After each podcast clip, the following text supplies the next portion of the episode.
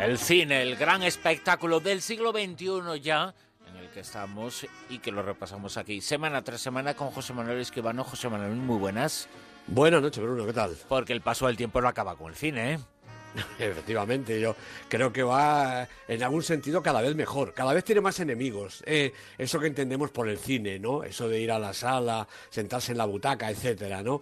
Eh, se va poniendo cada vez más complicado. Pero al final todo es cine y el cine ya demuestra, ha demostrado muchas veces que es eterno. Ni la televisión, ni las maquinitas, ni los juegos pueden con él, estoy seguro.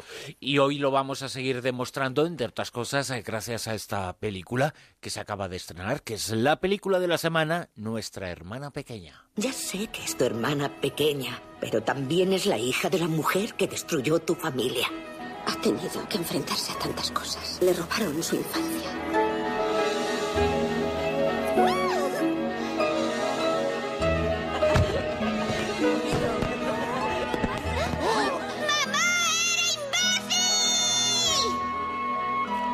Una película que nos eh, plantea los eh, dilemas que se encuentran dentro de una familia, en este caso Nuestra hermana pequeña. Es el título de esta obra que analizamos ahora con Escribano.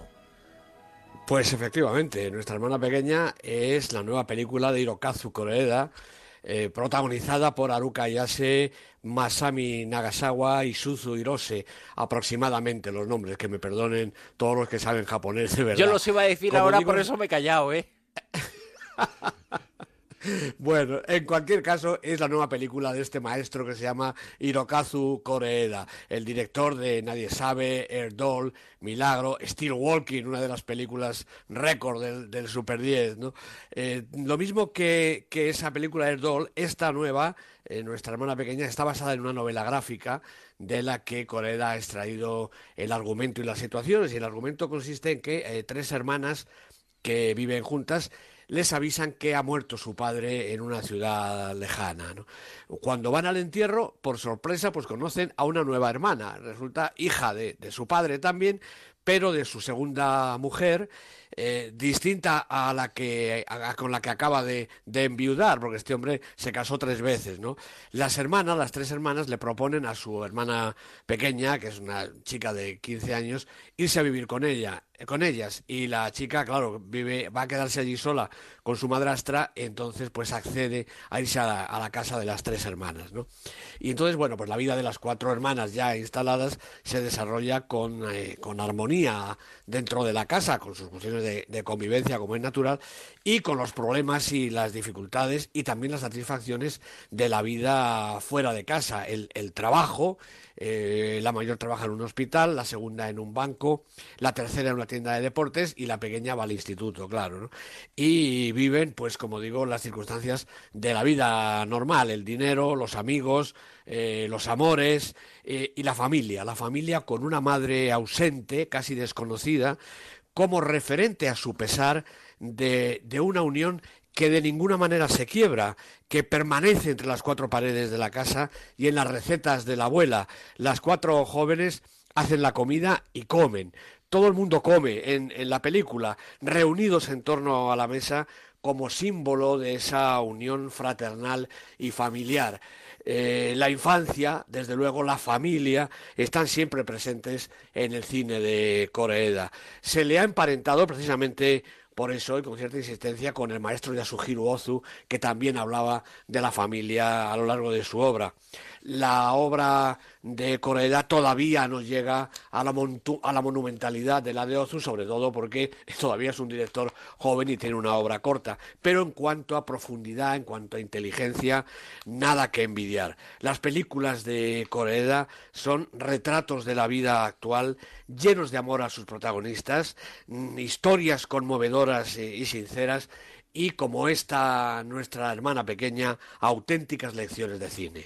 Y con esta nueva lección de cine de Corea, que sabemos que es uno de los grandes, eh, nos lo dices aquí cada vez que estrena una película, esta nueva película le vas a ir confirmando como eso, como uno de los grandes, como uno de los directores más importantes de nuestro tiempo, más importantes de la historia del cine. No me cabe la menor duda. Ahora mismo Koreeda es el gran referente del cine japonés, un cine que cuenta eh, con grandes maestros, eh, por supuesto en la animación, pero también en el thriller. Pero este otro cine, este cine encargado de sentimientos, que habla de la vida tal como la entendemos, efectivamente muchas veces reflejado en la mirada de los niños. Eh, las últimas películas de Koreeda hablan de los chiquillos, en esta la niña tiene 15 años, la una mayor, pero también el mundo está visto a través de los ojos de esta la obra de, de es ya una obra fundamental y Hirokazu Koreeda, como tú muy bien dices, uno de los grandes de la historia del cine, sin ninguna duda. Iruzako Koreeda, la nueva película que por supuesto va a estar en el Super 10, ya es película de la semana, pero promete ser una de las películas importantes de nuestro tiempo. El super10.com, ahí están todos eh, los detalles sobre esta lista que ahora mismo os comentamos la repasamos y nos sitúa esta semana en el puesto número 10. En el 10 está Zootrópolis. Se había caído del Super 10, pero vuelve a entrar. Lleva seis semanas con esta. En el 9. Pues otra película de animación, Anomalisa, de Charlie Kaufman y Duke Jackson. Seis semanas en la lista, bajando un puestecito. En el 8. Pues también ha bajado en su tercera semana Mustang, una película extraordinaria, una película de la directora turca Denis Gamse Ergullon, yo creo que de imprescindible visión para todo el mundo. ¿Siete? Pues la tercera película de animación, esto es, así, Kung Fu Panda 3 de Alessandro Carloni y Jennifer Yu, tres semanas en la lista, ha bajado dos puestos. En el 6. En el 6, primer estreno en el Super 10. Batman y Superman. Batman contra Superman, el amanecer de la justicia. Bueno, pues el hombre de acero y el eh, caballero oscuro a mamporro limpio entre Gotham y Metrópolis. En fin, un espectáculo eh, me parece que un poco excesivo, la verdad. Lo que nos faltaba, ¿no? Si cada vez que estrenamos a Superman y cada vez que estrenamos a Batman lo tenemos que decir encima en la misma película, jolines, ¿eh? Sí, Qué manera y, además anuncia, anuncia lo que va a ser esta Liga de la Justicia con toda una legión de superhéroes eh, polulando por, el, por la película. En el 5...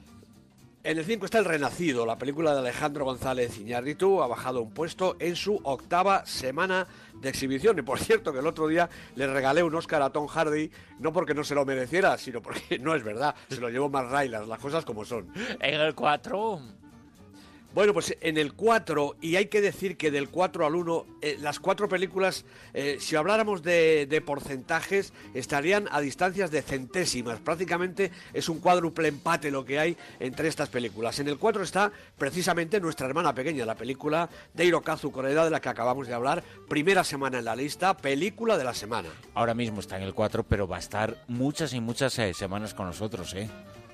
Eh, estoy seguro, además eh, a partir de este fin de semana se ha estrenado, vamos, se ha llevado a más pantallas, prácticamente un 50% de pantallas más, porque el público también está respondiendo. Ojalá sea así y ojalá se demuestre con esta película que se debe ir al cine, a verlo en butaca, a verlo como siempre. Esta es una película que, apuesta, apuesta por ello. En lo más alto del eh, Super 10, lo, el podium, puesto número 3. Pues sigue Carol, la película de Todd Haynes, con las fantásticas Kate Blanchett y Rooney Mara. Ocho semanas en la lista. En el 2. El Puente de los Espías, la película más veterana del Super 10, 17 semanas ya. Esta estupenda película de Steven Spielberg. En el 1. Sigue Spotlight de Tom McCarthy, Oscar de Hollywood y película campeona por el momento. Nueve semanas ya en la lista, a un pasito de ser Super 10. Que la lucha entre, entre todas esas películas, entre las cuatro, has dicho ya que había centésimas, eh, una diferencia entre ellas en eh, minúscula. Muy poca. Nuestra hermana pequeña, la película con la que acaba de debutar en el número 4, Coreeda, se va a pelear mucho con esta película que se ha llevado el Oscar a la mejor eh, película y que nos eh, presenta uno de los grandes dramas eh, de nuestro tiempo, Spotlight. Parece que va a ser uno de los grandes duelos del mundo del cine en las próximas semanas. Estoy seguro, estoy seguro, así va a ser. Vamos, vamos a ver la semana que viene. Y dentro de muy poquito ya se está rodando, vamos a hablar de una película basada en una novela española, pero éxito mundial, El Guardián Invisible. Pues empezó el 28 de marzo pasado el rodaje de El Guardián Invisible, naturalmente es un thriller. Lo va a dirigir, lo está dirigiendo Fernando González Molina, el mismo director de Palmeras en la Nieve, que se ve que le ha cogido el gusto a esto de llevar a la pantalla las grandes eh, novelas. Cuenta con un reparto estupendo, encabezado por Marta Etura, Elvira Mínguez, Carlos Librado, Francés Orella y Ciara Izpuru, la actriz que vimos en, en Loreac, junto con Pedro Casablanc, Paco Tous, Ramón Barea, Manolo Solo y Susi Sánchez. La verdad es que un reparto sensacional.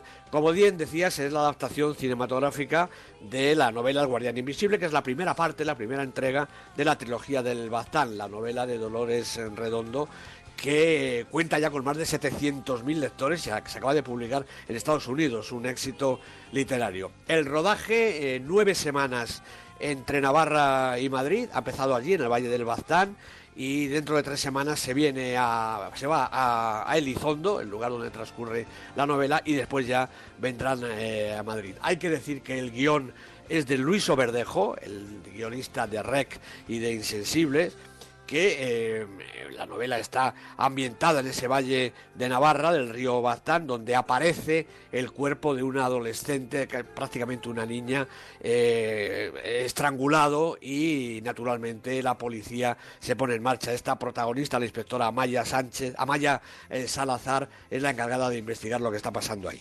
El Guardián Invisible es una producción de A3 Media Cine eh, con Nostromo Pictures y El Guardián Invisible AIE y será distribuida por DEA Planeta cuando se estrene, que será seguramente, vamos, lógicamente, el año que viene. Que será visible, la pregunta que te iba a hacer es cuándo se va a hacer visible ese Guardián Invisible, esa película. Bueno, pues el año que viene, ¿no? El año que viene, eh, la primera parte, la primera novela, yo estoy seguro de que funcionará estupendamente y se harán a continuación las otras dos partes. Quiere decir que el cine español se pone a la altura del cine americano, ¿no? Las grandes novelas por partes y eh, traducidas en películas, pues como eh, las novelas juveniles y también como las novelas de aquella de los hombres que no querían a las mujeres, ¿no? es un procedimiento que está muy bien porque eh, yo creo que porque a la gente le hace también esas novelas y porque además las películas conservan ese mismo ritmo de las partes de la obra completa literaria y la verdad es que funciona estupendamente. José Manuel Escribano en el callejón con José Manuel con Escribano. Muchas gracias. Nada, a ti Bruno, encantado. Un abrazo.